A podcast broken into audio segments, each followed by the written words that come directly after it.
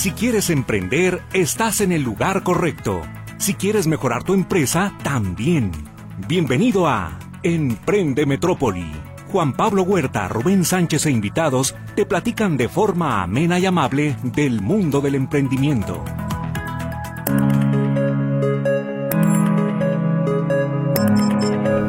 ¿Qué tal? Muy buenas tardes, ¿cómo se encuentra? Espero que esté disfrutando mucho de este rico fin de semana, que si estuvo aquí en la zona metropolitana también haya tenido oportunidad de presencial, presenciar perdón, este fenómeno natural que acabamos de vivir, muy interesante el eclipse, y aunque fue solamente parcial, pues sí fue perceptible también aquí en la zona metropolitana. En fin. Eh, agradezco mucho al personal de Radio Metrópoli que hace posible esta emisión, a Luis Durán que se encuentra en los controles y a Luz Balvaneda que atiende los teléfonos que usted ya conoce. Y se los repito también por si acaso es la primera ocasión que nos sintoniza. El 33 38 13 15 15 y el 33 38 13 14 21. De igual manera, usted puede establecer comunicación con este programa a través de la vía electrónica en el WhatsApp en el 33 22 23 27 38 que también sirve para Telegram. El día de hoy tenemos a Rubén en la línea, está nuevamente en un viaje de negocios, sabemos que últimamente ha estado pues ocupado en esta dinámica, así es que Rubén, ¿qué tal? ¿Cómo estás? Muy buenas tardes. Buenas tardes, Juan Pablo y al público. Este, ¿cómo me escuchas? ¿Se escucha bien o no, Juan Pablo? Desde aquí los audífonos, excelente, Rubén. Entonces, bueno, pues aquí andamos lejos otra vez. Pues no, no tan lejos, pero aquí andamos, pero trabajando. Juan Pablo, no voy a poner falta. No, claro. Yo sé que tienes falta justificada. Ok. Perfecto. Así es que el día de hoy, eh, tanto Rubén en el teléfono como su servidor aquí presencialmente en cabina, vamos a desarrollar un tema del que también esperamos su atención y también sus comentarios. Y este es el de desarrollo de proveedores. Hay muchas ocasiones que nosotros tenemos un proyecto, una idea, una empresa que ya está funcionando y que necesitamos también de nuestros proveedores para empaques, servicios, materias primas, productos, inclusive eh, también hasta el nivel de personal. O sea, en muchas ocasiones hay proyectos que llegan a detenerse porque no tenemos a la persona adecuada. Y en este sentido entra también un concepto que se le conoce tal cual como desarrollo de proveedores, en donde nosotros como empresa tenemos que participar activamente en eh, que nuestros proveedores puedan desarrollar procesos, productos, eh, servicios, etcétera, que nos sean útiles a nosotros. Es decir, vamos a tener que trabajar intensamente con nuestros proveedores para poder completar esta pieza que nos hace falta para que el proyecto pueda ser exitoso. Y esto es bastante común, o por lo menos eh, en lo personal me ha tocado observarlo, tanto en la industria automotriz como en la de electrónica, en ocasiones también en la de software y particularmente también con alimentos, que es eh, una de las industrias que más conocemos, en las que también tanto Rubén como su servidor hemos estado pues de manera más presentes, por así decirlo también, o con inclusive algunos emprendimientos. Y por esa razón queremos comentar hoy con usted algunos de los puntos que consideramos muy importantes o críticos y también algunos consejos, obviamente, sobre qué hacer para empezar a desarrollar proveedores. Rubén, sé que tú estás en esta ocasión en un viaje que eh, tiene también que ver con esto, en particular con compras. Pero cuéntanos brevemente eh, qué te encuentras haciendo. Mira, aquí este tengo que vengo a Oaxaca a encontrar más proveedores porque los que tengo han pasado por algunos problemas de que bueno no pueden salir a pescar hay una los pescadores uno cree que, están al borde de la playa o sea al borde del mar y tienen sus lanchas ahí no.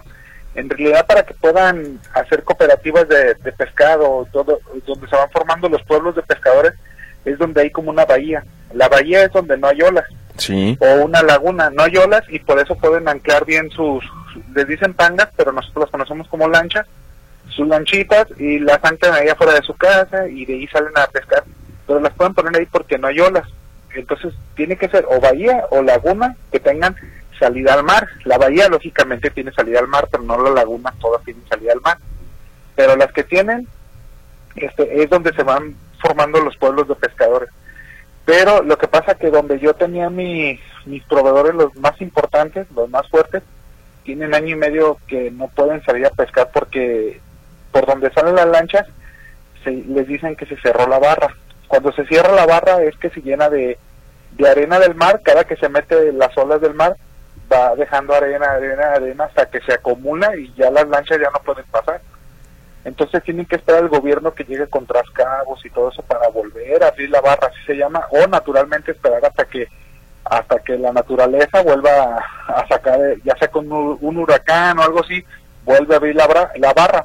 Por eso dicen que cuando hay incendios en el bosque creados por la naturaleza o huracanes en el mar creados por la naturaleza, lógicamente, también tiene beneficios. Y para los pescadores, cuando es un huracán, tiene beneficios porque vuelve a abrir la barra y se, se mete el agua y saca la arena y vuelven a salir los pescadores. Pero yo, al tener ese tipo de problema, ya tiene un año y medio, lo que estoy haciendo es irme más al sur, casi me voy pegado a Guatemala, ando manejando y me voy a ir hasta allá buscando proveedores. claro. Estoy aquí. Desde luego. Y mira, aquí ya nos estás dando dos ejemplos importantes. Uno, para el negocio, como sabemos que en el que tú te encuentras, en la compra-venta al mayoreo y también al menudeo de pescados y mariscos, en donde pues vas eh, a buscar ese tipo de proveedores y también con ellos, porque aquí nos decías, tienen que esperar al, al gobierno para que sea el que pueda darles la asistencia y pueda liberar también esta barrera que se acaba de formar cuando también las cooperativas podrían trabajar, por ejemplo, en este tipo de proyectos en donde si no está ya dado eh, estas condiciones o, presentes naturalmente, o no naturalmente, sino simplemente presentes en la zona, eh, parte del ecosistema emprendedor que también lo hemos llamado así, pues simplemente se acaba esta actividad. Así es, pues si no les ayuda el gobierno, se acaba la actividad o entre ellos se tienen que poner de acuerdo y dicen que hace dos años pasó lo mismo, no, hace tres, cuatro años, perdón, pasó lo mismo y tuvieron que hacer ellos, es ir con palas, picos, todo, y entre ellos abrir la barra, pero al abrirla les dura dos meses, y si lo hacen con trascabos y todo eso, pues hacen un boquete muy grande que dura dos años otra vez en taparse, o si no hay un huracán que pase por ahí cerca, este, pues tardará, se vuelve a tapar y si pasa el huracán, pues se destapa otra vez naturalmente. Claro, sí, vuelve a haber la, la fuerza en la corriente lo suficiente como para poder remover esto. Y aquí lo, interesante es, es, este tema. Va a haber muchos proyectos de emprendurismo que no van a depender únicamente del esfuerzo del emprendedor, sino, como lo acabamos de mencionar, del ecosistema. ¿Y esto qué significa? Tal como sucede también en cualquier medio ambiente natural en donde existen pues eh, depredadores, eh, otros tipos de, de seres eh, vivos que también se encuentran alimentándose de sustratos, plantas, eh, organismos también dentro del sustrato en la tierra, etcétera que se complementan unos a otros o que son indispensables también para que pueda existir la vida y florecer la misma, también sucede esto con las empresas. O sea, si hay muchas ocasiones en las que, no sé si recuerdas Rubén, por ejemplo, cuando eh, se estaba buscando la instalación de la nueva planta de la Gigafactory de Tesla, que Nuevo León fue una de las alternativas y que a fin de cuentas Texas terminó siendo la, la principal por diversos factores, entre los que se encontraban evidentemente recursos naturales, recursos humanos, tecnológicos y algunos otros más, pero que todos estos tienen que cumplirse para que también el proyecto pueda echarse a andar. Y en este caso, eh, al carecer de alguno de estos, la empresa tiene dos alternativas. O empieza a trabajar también a desarrollar a sus proveedores, pero con sus propios medios, es decir, la empresa se vuelve una especie de escuelita o de universidad y empieza a capacitar también al personal de la empresa de la que va a ser proveedor, supervisa sus procesos de calidad, hace eh, básicamente este, esta tarea o este papel de formación, o si simplemente eh, no encuentra los medios o juzga también que la curva de aprendizaje va a ser muy larga, pues entonces también puede determinar no desarrollar el proyecto en el lugar en donde lo había eh, previsto. Y entiendo que este fue también uno de los factores que sucedió con esta planta en particular y por la que también se han frustrado algunos otros proyectos que también ya tendremos oportunidad de, comentar. Pero eh, me llama también mucho la atención lo que ha sucedido con industria, como ya lo decíamos, automotriz principalmente, y también eh, del vestido, que, que, son dos que eh, me ha tocado ver también casos cercanos en donde el proveedor tiene que venir y capacitar también, o por ejemplo, si el proyecto se puede hacer, pero resulta tan caro por el tipo de tecnología que se está utilizando, que en muchas ocasiones es necesario mudar a una tecnología más nueva, eh, por decir nada más un, un ejemplo en que puede ser burdo, que si anteriormente escuchábamos eh, música en cassettes, pues mm, después vino, vinieron los CDs, después eh, básicamente ya también se dejaron de utilizar por el almacenamiento en tipo MP3, que ya también tenías la posibilidad de escuchar música en dispositivos USB o recientemente en la nube que ya es raro también quien llegue a comprar este tipo de, de, música en dispositivos físicos.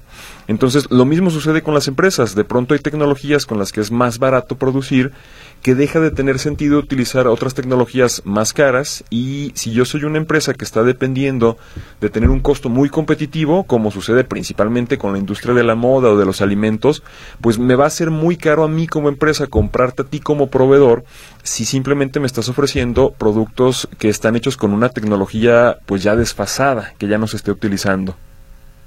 Fíjate Juan Pablo, te voy a decir un dato este inútil pero útil que ahorita me acordé, este, hablando de, la industria de la música y de lo de la nube y todo eso, yo antes me preguntaba, dije, bueno, o sea, por los derechos de autor, de la música y todo eso, ¿cómo le hacen, cómo le hacen para saber cuántas veces se reproduzco la música en la radio o algo así? Dije, ¿cómo anda alguien contando cuántas veces se, se, ah. cantó esta canción o algo? O sea, no sé. Y y alguien y ya me enteré por ahí que cobran un este un 2% de todo lo que se factura una estación de radio o Spotify algo así cobran un tanto por ciento de lo que facturan al cliente. Y así ya las veces que reproduzcan la canción es ilimitada pero todo lo que facturan es un no sé qué tanto por ciento sea Spotify pero la radio algunas estaciones me di cuenta que era un 2% y ya me agarró lógica. Claro. Ese es un tema. Por otra parte este, no sé si tengamos tiempo o ya vas al De hecho, ya es casi momento de ir al, corte. Este, no, dice, dice Luis que, que, termines tu comentario. Ok, en el siguiente comentario, yo hice un estudio, este, un estudio de mercado, Juan Pablo, para poner una, una pequeña planta acá por donde yo compro el pescado, en Oaxaca. Sí. Y, y eso fue algunos meses. Todo, todo cuadrada, cuadraba muy bien para poderla poner había mucha gente, gente joven, hay banco, hay, hay hotel, hay internet, no se diga hay agua porque es una laguna que da, que emboca hacia el mar, entonces todo, todo se prestaba. Pero el único problema fue que a veces le dicen que se cierra la barra, o sea, a veces no pueden salir los pescadores y la gente dura mucho tiempo y nomás pescan para comer en sus casas. O sea, ese, pero hay mucho joven, hay muchísimo joven hay todo, todo se presta, excepto que la madre naturaleza a veces cierra, este, cierra la barra y no pueden salir los pescadores porque por, las pangas no pueden salir porque ya se llenó de arena y lógicamente las pangas andan entre el mar y es como decirle a, la panga que ande entre la calle por no poder salir. Entonces todo se prestó excepto ese pequeño gran detalle que no iba a haber pescado. Claro, sí, y como ya lo decías, o sea, es, es imposible eh, establecer un proyecto de esa naturaleza si no cuentas también con un proveedor que pueda estarte solucionando esa parte del problema. Así es. Correcto, muy bien. Bueno, entonces, ahora sí, Rubén, vamos a nuestra primera pausa. Regresamos brevemente, no le cambie.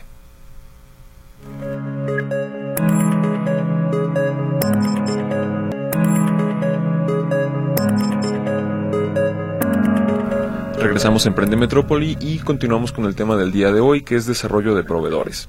Y aquí, Rubén, eh, yo quiero comentarte con el auditorio acerca de algunos casos que he conocido.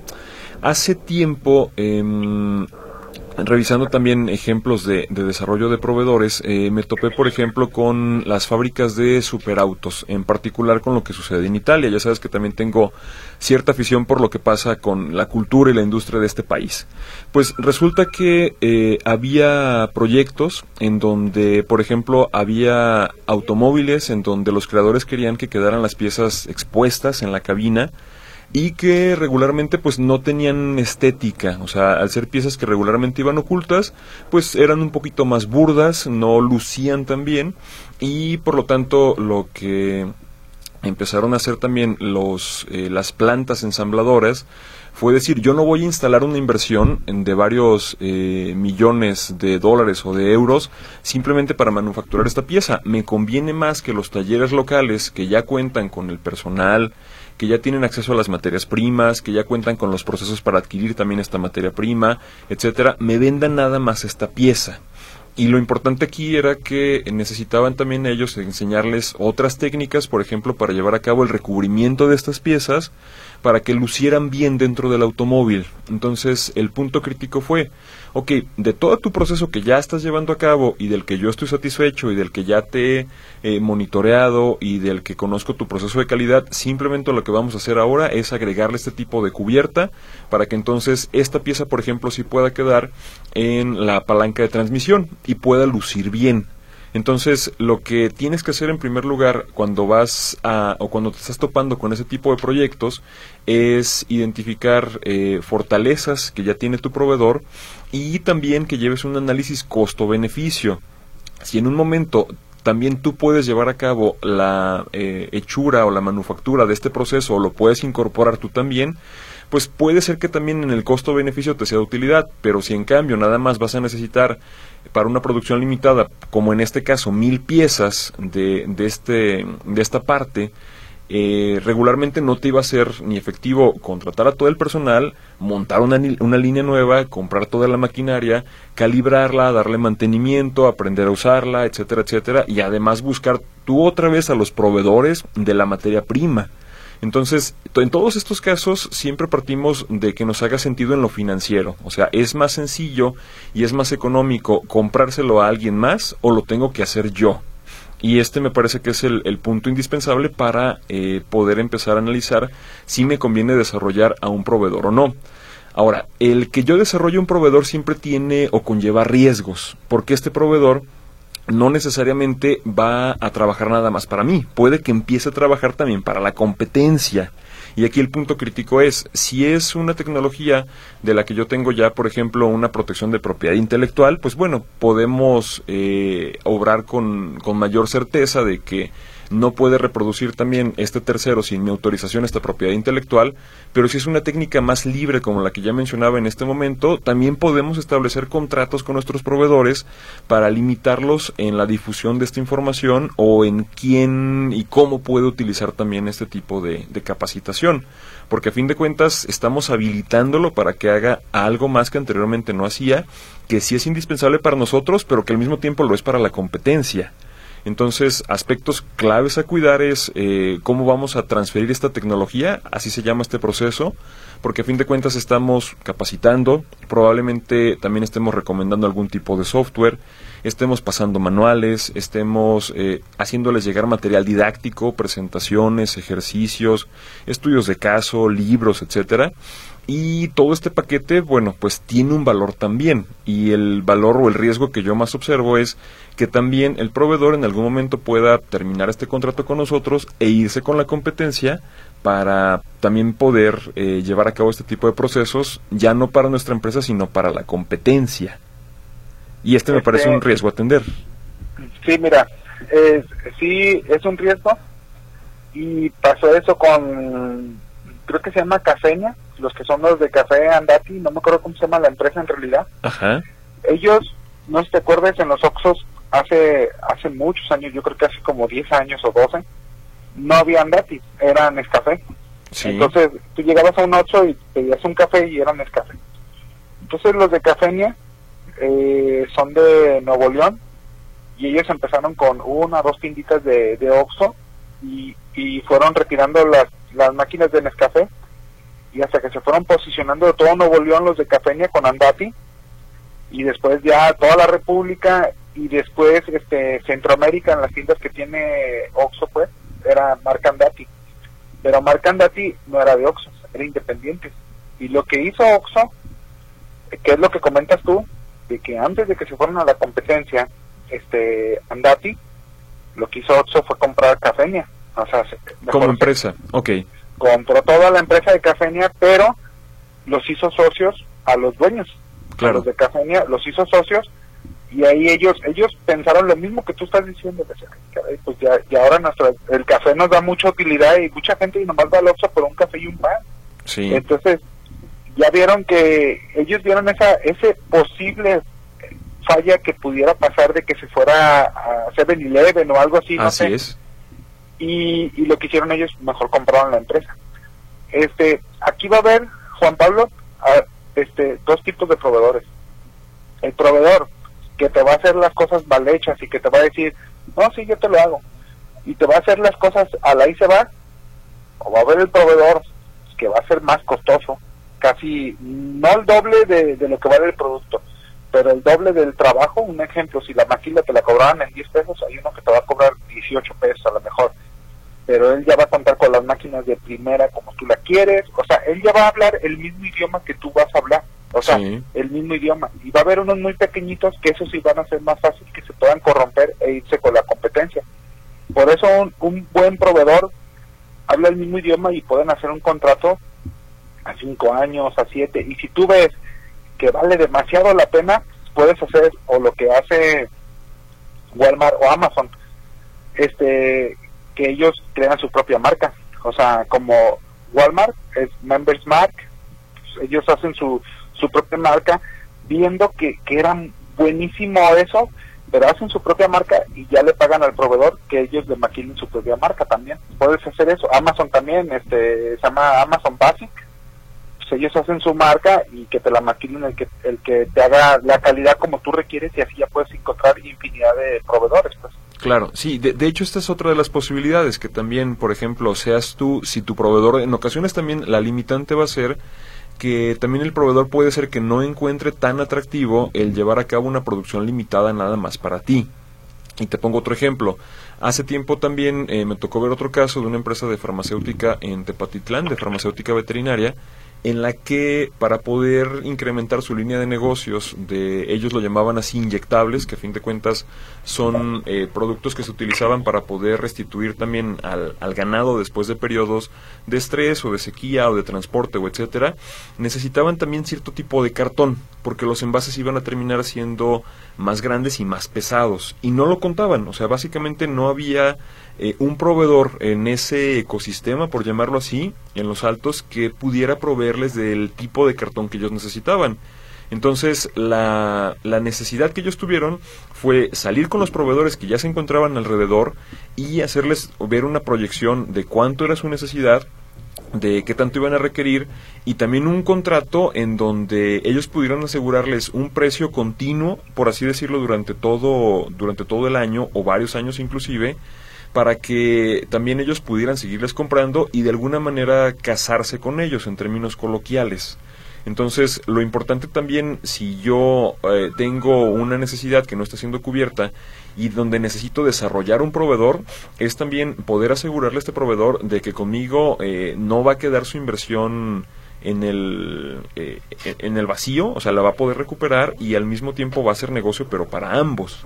Entonces, este punto también de que contar tanto yo con mis proyecciones muy claras como hacerle ver también a mi proveedor cuáles son eh, estas necesidades continuas me parece básico también para que la relación pueda darse. Y este punto me parece, eh, por ejemplo, que no, no se ha cumplido y es uno de los que más ha presentado problemas con la industria del tequila. Eh, no sé también, Rubén, si te has dado cuenta que hay años en donde el agave está baratísimo, o sea, inclusive eh, la gente está tan barato que en el momento en el que lo llevan a vender a las industrias tequileras, pues simplemente se los quieren pagar a precios de risa y terminan básicamente dejándolo en el campo, o sea, ni siquiera hacen una paga para ir a cosecharlo, sino que simplemente abandonan el producto en el campo porque sale más caro invertirle en ir a recogerlo, o sea, lo que te va a costar el sueldo de la persona que va a estar ahí, eh, los supervisores, el transporte, el almacenamiento, etcétera, que lo que vas a ganar con la venta de este producto.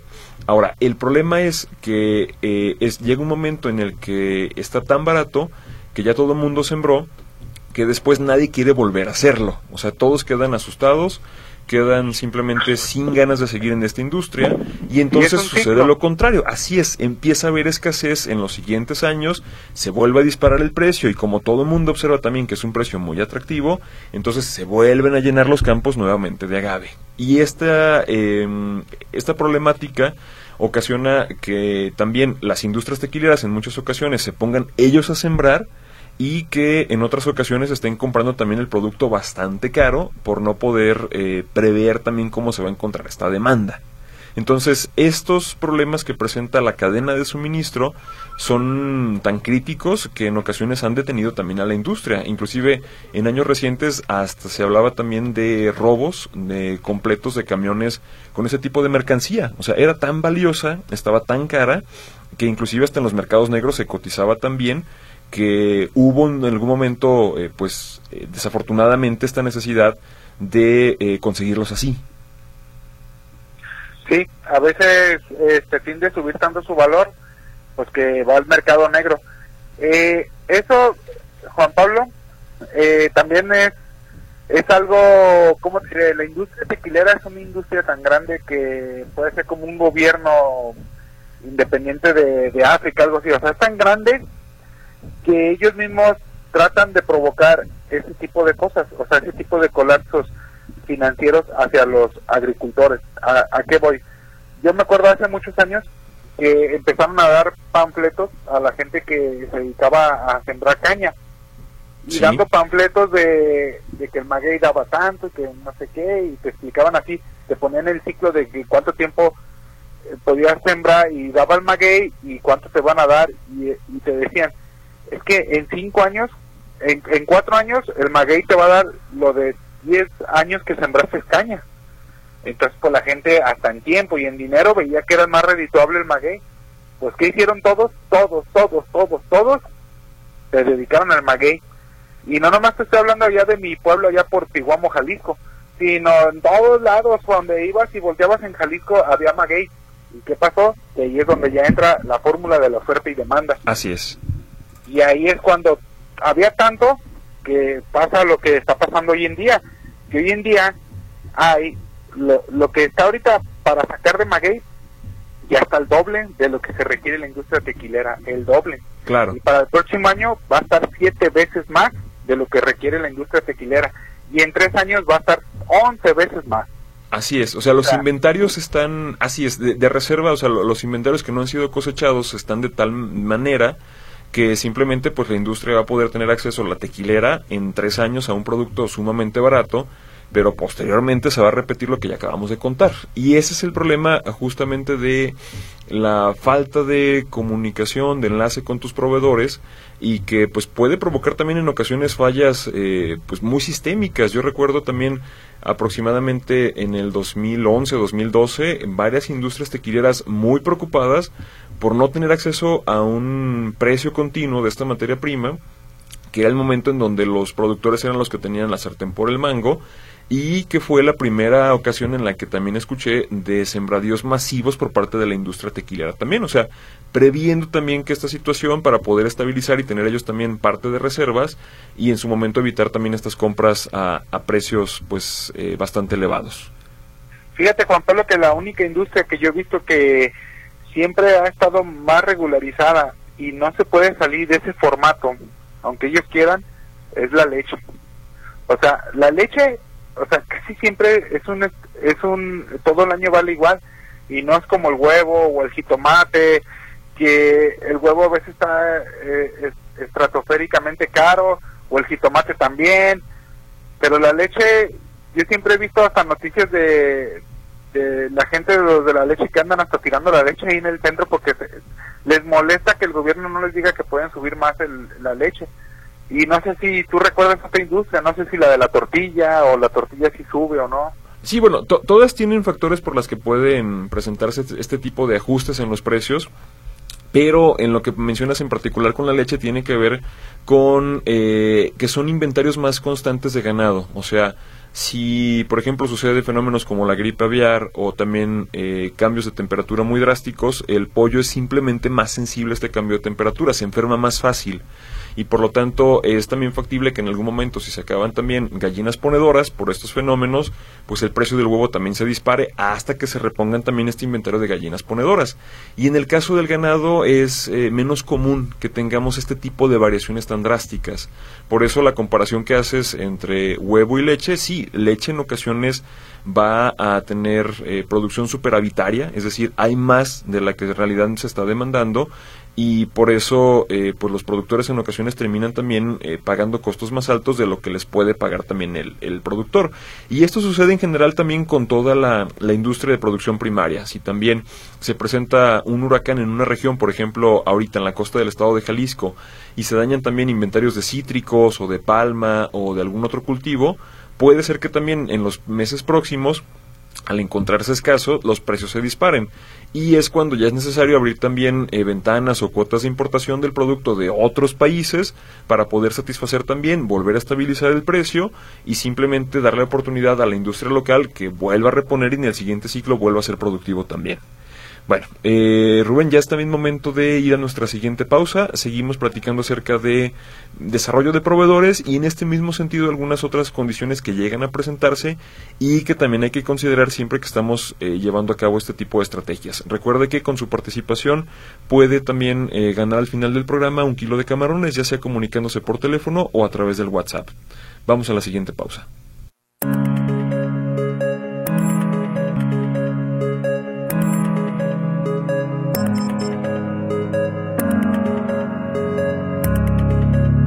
Regresamos a Emprende Metrópoli y empezamos a dar acuse de su participación. Nos dice Nicolás Cerro Ramos, ¿qué proveedores te surten el mejor pescado? ¿De dónde viene el pescado? Saludos. Es pregunta para ti, Rubén. Bueno, el pescado, pues yo lo traigo de Oaxaca, Guerrero y Sinaloa y la Baja California. Ok. Sur. De acuerdo. Feliciano Santillán Rubio, yo fui contador y el programa para mí es muy importante e interesante. Ah, pues muchas gracias contador también por hacernos llegar su comentario. Humberto Bustamante González, las tiendas Oxos tienen mala atención y no respetan las ofertas. He tenido mala experiencia, saludos. Ah, bueno, a mí sí me gusta, me gusta ver las ofertas a mí. De acuerdo. Buenos días, soy Emma Luna de aquí presente. Me encanta escucharlos, muy amable también. Eh, nos dice Paz González, interesante tema como siempre, muchas gracias. Buenas tardes, Juan Pablo y Rubén, me encanta escuchar todos los sábados. Me gustaría participar por los camarones. Soy la señora María Teresa Márquez Ruiz desde Zapopan. Gracias y también está participando. Saludos y mi admiración de Rubén como trabajador y su visión para el negocio. Participo, Maricela Seray Figueroa. Hola, soy su servidora Margarita García Yala. Mil gracias por sus acertados consejos. Son muy útiles para mí. Felicidades, Juan Pablo y Rubén. Muchas gracias también. Buenas tardes, Salvador Camargo Quintero. Me gusta mucho el programa. Gracias también. Juan Pablo y Rubén, buenos días. Quiero participar. Mi nombre es Josefina Ramírez Tafoya. Gracias y también está participando. Hola, ¿dónde tiene sus pescaderías? ¿Es una sola o tiene sucursales? Eh, nos pregunta una...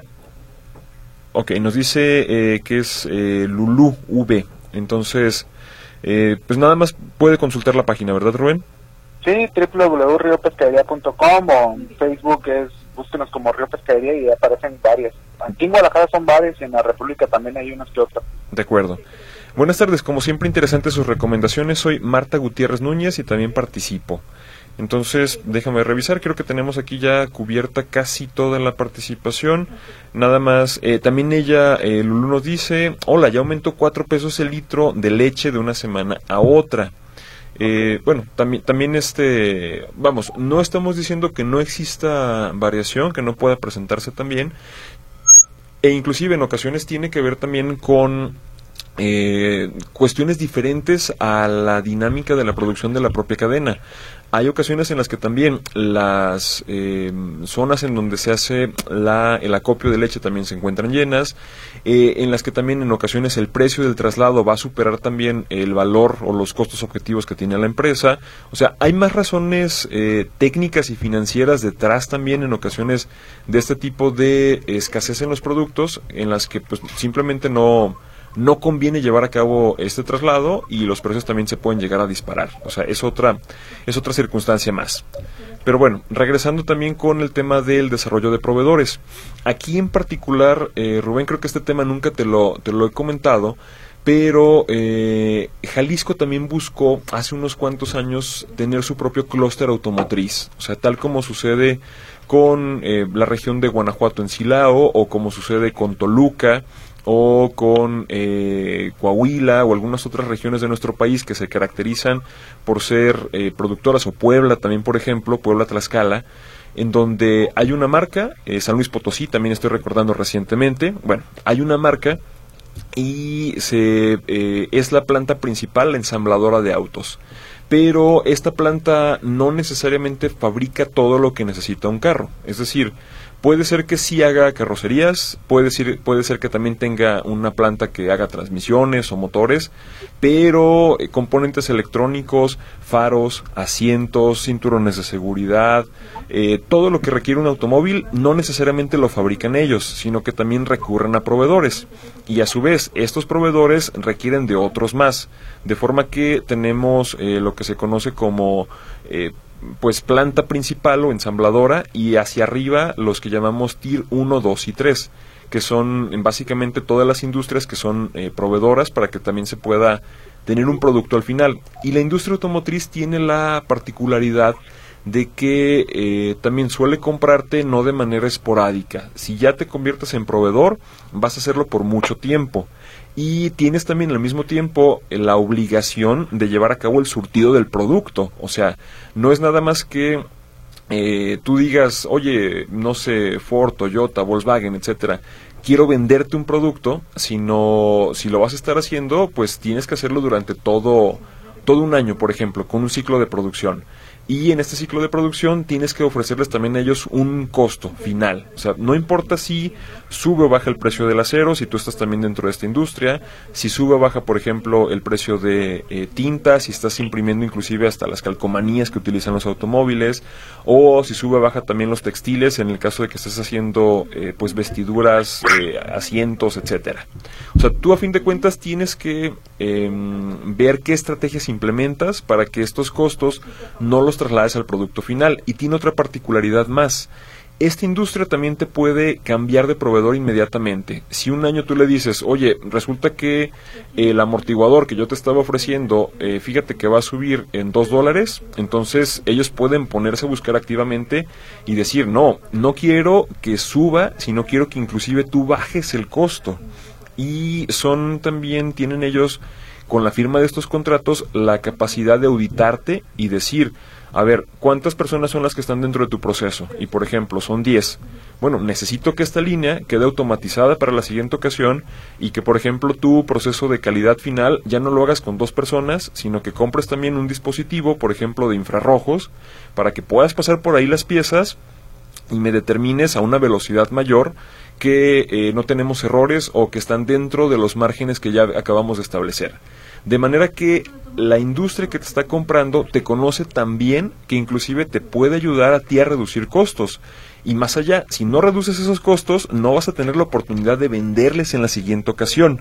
Por eso, este tipo de industrias, cuando llegan a una región, pues suelen ser eh, procesos muy exhaustivos de transformación de toda la zona, porque la gente que va a entrar a trabajar en estas empresas debe de adecuarse completamente a la cultura de trabajo de las mismas, debe de implementar sus sistemas de calidad, debe de implementar sus registros para las auditorías y a fin de cuentas llevar a cabo una transformación tal que o aguantas y te subes al ring con ellos o básicamente eh, tiras la toalla y te vas de esta pelea también.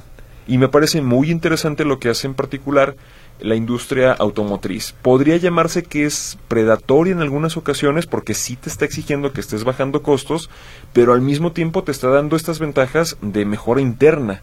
O sea, no lo estás haciendo tú, no le estás pagando a un consultor de manera eh, eh, pues personal o como empresa, sino que es tu proveedor el que te está exigiendo, pero al mismo tiempo te está dando lineamientos para que transformes la industria.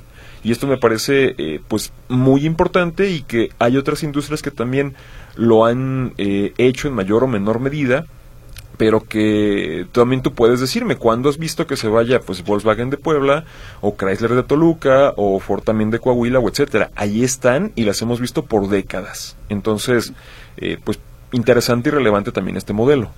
Bueno por eso este Juan Pablo mira para una para alguien que va empezando y quiere maquilarle un ejemplo mm, a Volkswagen o alguien así no es costosísimo para alguien que va comenzando aunque aunque a la larga te va a dar mucho dinero y te va a dar a ganar y te va a para que te mantengas toda la vida, cuando alguien va empezando es muy difícil. Por eso también esas empresas grandes, Juan Pablo, si, aunque tú le ofrezcas un mejor precio, no se van a ir contigo por el mejor precio.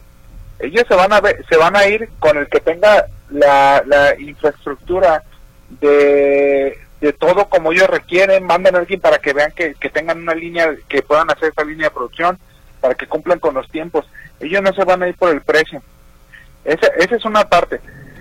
Y por otra, hay, hay una cosa que debe de tener uno en mente cuando uno está en el intermedio, como yo, que tengo mis proveedores y tengo mis clientes, que debo de tener bien claro en la vida de los negocios es que ni los clientes son de uno y ni los proveedores son de uno. Claro. Entonces, a mí me pasó algo bien sencillo, Juan Pablo, bien sencillo en la semana pasada.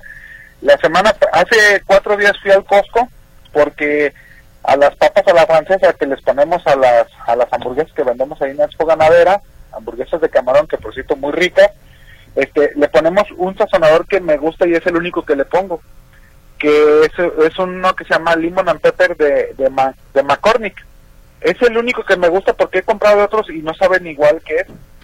Y yo bien confiado, Juan Pablo, sé que no lo venden en ningún lado eh, específicamente ese del McCormick, no lo pude encontrar más que en Amazon o en, o en el Costco. Sí. Entonces yo fui directamente ahí con mi proveedor, que es el Costco, a comprar ese limón and pepper. Pues qué crees, Juan Pablo, había 16 diferentes de McCormick menos el limón and pepper. Y ahí peleé yo por nomás tener un proveedor, que era Claro. el Costco. Desde Sí. ahí, desde ese detalle tan sencillo, y ahí me di cuenta que nunca es bueno también tener un solo proveedor. Sí, de, hecho, un solo. De hecho, este fenómeno también eh, sucedió recientemente, por ejemplo, en la pandemia, en donde Taiwán, no sé también si, si te ha tocado ver este caso, es un centro internacional de producción de chips. O sea, si la industria automotriz requiere de niveles de calidad, de procesos automatizados, etcétera, muy avanzados, todavía electrónica y en particular la, la manufactura de chips, porque en este momento los automóviles tienen también una enorme cantidad de chips, el, el reloj que traes puesto también tiene un montón, los celulares, o sea, básicamente eh, cualquier dispositivo, inclusive hasta la lavadora, el refrigerador, cualquiera que le estés buscando, tiene una gran cantidad de, de chips integrados. Y el problema con estos es que son dispositivos tan pequeños que inclusive hasta pequeñas partículas de polvo pueden interferir con el funcionamiento. O sea, el que tengas eh, una planta que no esté completamente sanitizada y libre inclusive de este tipo de, contaminaciones, eh, puede influir también en que tus eh, dispositivos no sirvan. Entonces, el- la mm, importancia que tiene, por ejemplo, este país ahora que sucedió la pandemia es que no había chips por ningún lado. Y no sé, inclusive si te tocó lle- llegar a ver a las agencias de automóviles, que te empezaban a vender vehículos nuevos que no tenían pantalla, que no tenían este, sensores, por ejemplo, de frenado, que no tenían em, algunos otros que llamamos gadgets electrónicos, porque simplemente no había el surtido suficiente de chips en- a nivel mundial, porque todos se fueron en respiradores, en dispositivos médicos, etcétera, o sea, en aparatos que eran indispensables para afrontar la emergencia sanitaria de ese momento. Y el mundo se dio cuenta de que también es un error, como lo acabas de mencionar ahorita, depender completamente de un solo lugar a nivel internacional para llevar a cabo esta manufactura. ¿Cuál es el punto eh, por el que otras personas no se han puesto a, hacerlo? Y que en su momento también nuestra ex secretaria de Economía lo llegó a proponer aquí en México, es que son inversiones altísimas. O sea, eh, si tú observas a la gente que trabaja en ese tipo de plantas, entran y tú los puedes confundir con astronautas. O sea, están con unos trajes eh, tan aptos pues para llevar a cabo este, este tipo de trabajo que inclusive hasta tu respiración puede llegar a contaminar este producto. O sea, está el nivel de, de especialización el que se requiere que no es tampoco tan fácil que cualquier otro país se ponga a elaborar chips. Pero, por ejemplo, Estados Unidos tiene también ya un plan para poder llevarlos a cabo. Este, Oye. dime. como antes de ir a la antes de ir a la pausa como Dionisio el del pollo que Sí. que tuvo que comprar un detector de metales que eso le exigía al proveedor Así es. Y que costó valía como un millón de pesos el puro detector Sí, pero era para entrar también en ligas mayores. Entonces, Así es. eh, ese es un ejemplo también muy aterrizado. Pero otro que también nosotros acabamos de ver, eh, pues es este la, la escasez a nivel internacional de chips y también por los beneficios que te da súper especializarte también nada más en un tema. Bueno, eh, ya nos queda poco tiempo, entonces Luis es momento de ir a nuestra siguiente pausa, regresamos también rapidito.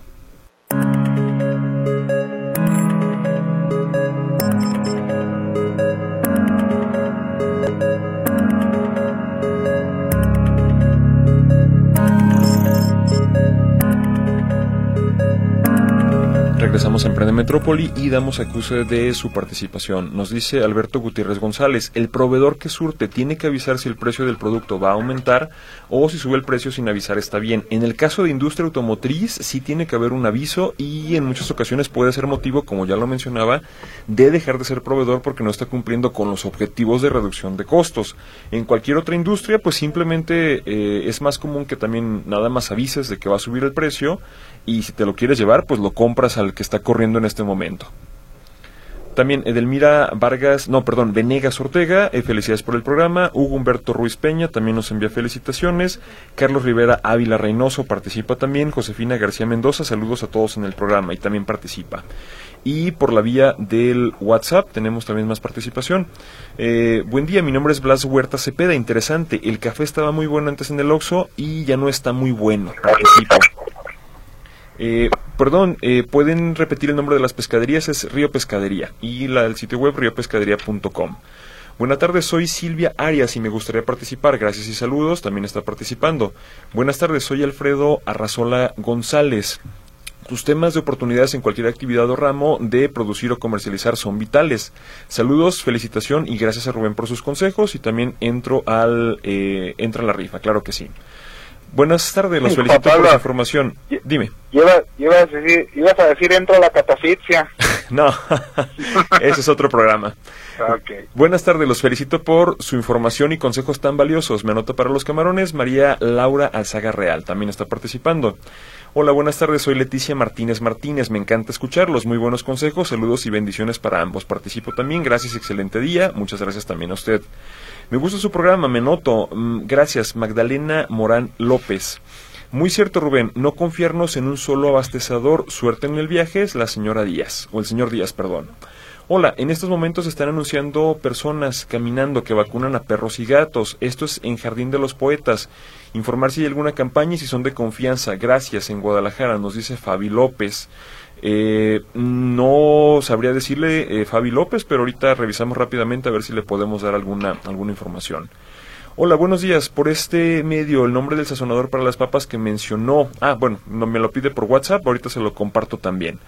Buenas tardes, jóvenes. Aquí escuchando su interesante programa. Soy la señora Gloria Ruiz y participo cuando rifen un pastel. Este, así es que Rubén hay que cambiar también los camarones por un por un pastel también. No, por cambio de giro y sí. También, eh, hola Juan Pablo, soy la señora Estela Villalobos Alemán, saludos a Rubén y participo.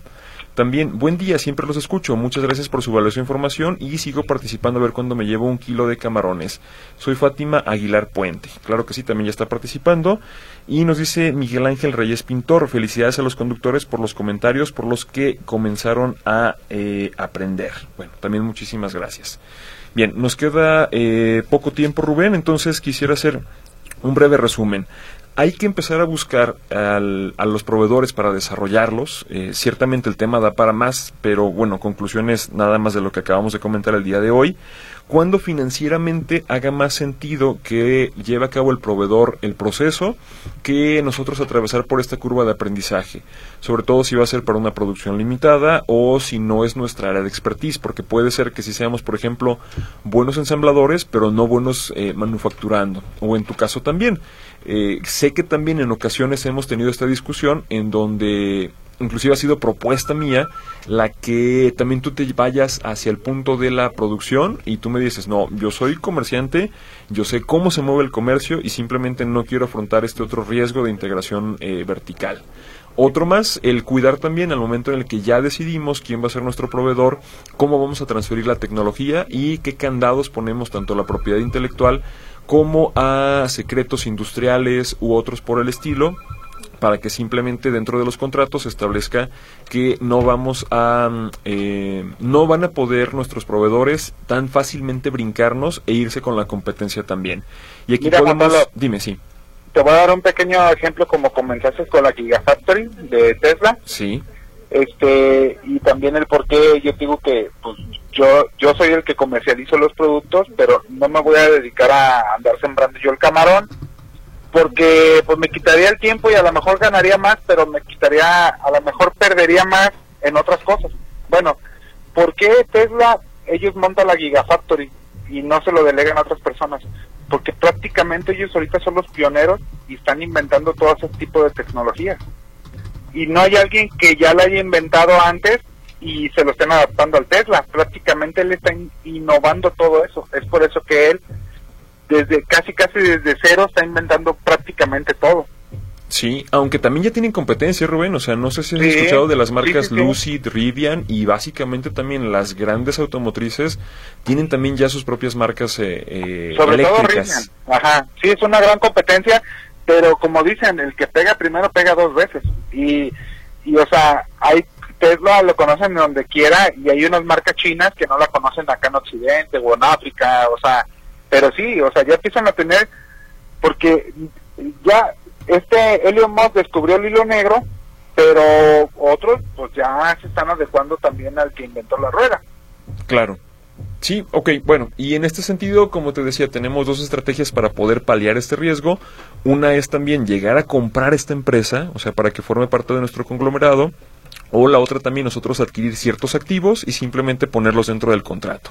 Eh, menciono por último a algunas personas como Luis Sánchez Castillo, Imelda Bautista López, también Leonor Casillas y también, eh, bueno, ya son todos los que nos llegaron hasta el final. Entonces voy a mencionar a una persona por aquí, eh, Blas Huerta Cepeda, que eh, es la persona que gana en esta ocasión. Por favor, diríjase a Río Pescadería de Fresno, 1939, en la colonia del Fresno, en frente de Farmacias Guadalajara, junto a BBVA. Bueno, esto fue Emprende Metrópoli. Agradecemos eh, por su participación y su atención. Rubén, que tengas buen viaje y nos escuchamos aquí en la siguiente. Gracias, hasta luego. Hasta luego.